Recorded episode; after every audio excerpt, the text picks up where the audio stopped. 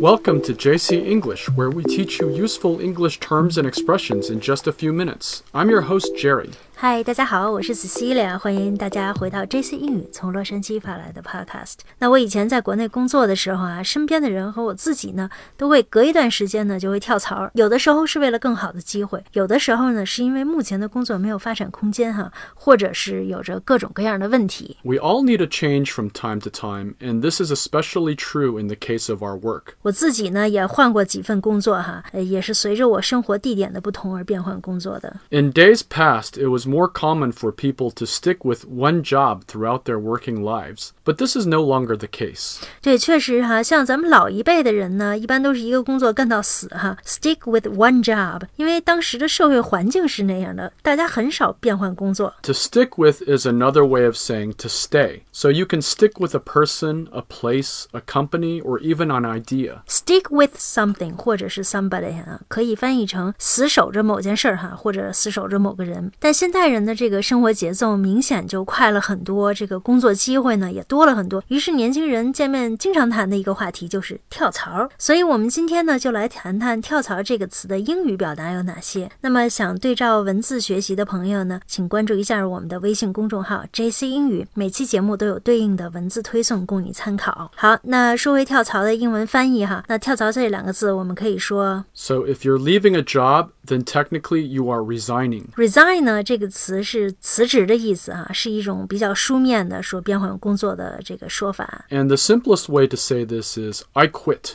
这口语里呢，一般我们就说 I quit，我不干了。 But keep in mind that saying I quit is very blunt and informal. 对这句话私底下可以说哈，因为特别直白，呃，有点这个大爷我不干了的意思。 If you were to say to your boss, I quit, it's quite forceful and denotes that you're doing so very unhappily. 嗯，所以这个跟老板一定不要这么说哈，好像人家压榨了你很久，你终于有点这个忍不了的感觉哈。其实可以说 I resign 比较好。 Yeah, so it's polite and more formal to say I resign or I'm resigning my position. I'm resigning my position，我辞去我的职位哈，这个是比较书面一点的说法。呃，还可以简单的说呢，I'd like to move on。 这个 move on 呢，就表示前行哈，但是不是在现代的轨道上，就是说我另谋高就了。 You can also say I'd like to explore new opportunities. 刚才 Jerry 说的这句话，以前我在外企工作的时候，经常在公司内部邮件看到哈，这个有的员工会发邮件说 I'd like to explore new opportunities，我想去寻求新的机会，去看别的平台了。 So if you're faced with the very nerve-wracking situation of turning in your resignation or resigning, then you can use these kinds of phrases. 这个还有很 直白的关于跳槽的说法哈，比如说 change jobs，Yeah, so you could say I'd like to change jobs. 嗯，对，或者其实你也可以说 change employment 也可以哈。呃，还有一种这个比较口语的说法叫 job hopping。 Job hopping is a common phrase that means when someone changes jobs a number of times, oftentimes because they want a career change. In this situation, you no longer want to work in the profession you've been in, perhaps because you feel bored, or you think you can have better opportunities in another field. 现在呢，很多人都是很有事业心 那，打拼事业呢，不仅仅是为了赚薪水啊，更是为了这个事业的发展。于是呢，跳槽也可以说成是 career change，职业变换哈、像 Jerry 刚才说的。So, when you change careers, you are changing professions, which I'm sure many of you have done in your working lives.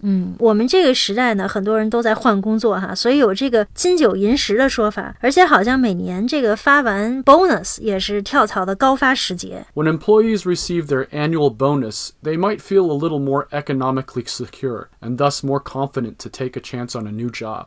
对，兜里有钱，心里不慌哈。那所谓跳槽呢，一般是一种主动的行为哈 ，voluntarily resigning。正是因为了有别的槽哈，所以要跳离现在的槽。 Voluntarily resigning is much better than getting fired or laid off. 这就引出另外一个短语 lay off 裁员。那谁都不希望某天正在上着班的时候被老板叫进去说下面的两句话。 You're fired, or I'm going to have to let you go. 一般老板直接跟你说 you're fired 或者 you're sacked，这都是一个比较悲惨的局面。 Yeah, but we more often say, I got sacked, or he got sacked, instead of you're sacked. 我被炒鱿鱼了哈，其实就是。 Yeah. 嗯，那一般老板说这句话的时候呢，可能是因为你工作中出现了重大的失误，被公司抓住了，所以必须得卷铺盖卷儿走人了。 Yeah, if you get fired or sacked, it's usually for a reason, perhaps because of a serious mistake on your part. But people will also leave their jobs because they want to retire. retire 呢是另外一个概念哈，就是彻底不工作了，回家抱胖孙子去了，我退休了。 Yes, retirement means you have reached a certain age where you can afford to stop working. 这个每个国家关于退休的年龄都不一样。 That's right, many countries have an official retirement age. Here in the US, the current official retirement age is 66 years and 2 months, which is the age for which you can start using Social Security benefits. 美国退休年龄比较晚哈，那将近到了六十七岁，等你退休了就可以享受这个退休养老等福利哈，Social Security 了。好，那今天我们跟大家聊一聊跳槽的话题，希望大家每一次 跳槽呢都芝麻开花节节高。那我们节目的文字版本可以在微信公众号 JC 英语的推送里找到，大家可以去查询一下。那此外，我们还推出了会员课程，这个每个工作日呢更新两个栏目，一周更新六天，可以每天收听地道有趣的双语节目，而且价格也十分优惠。如果你感兴趣呢，可以在公众号 JC 英语试听一下。好，谢谢您的收听，我们下期节目再见。拜拜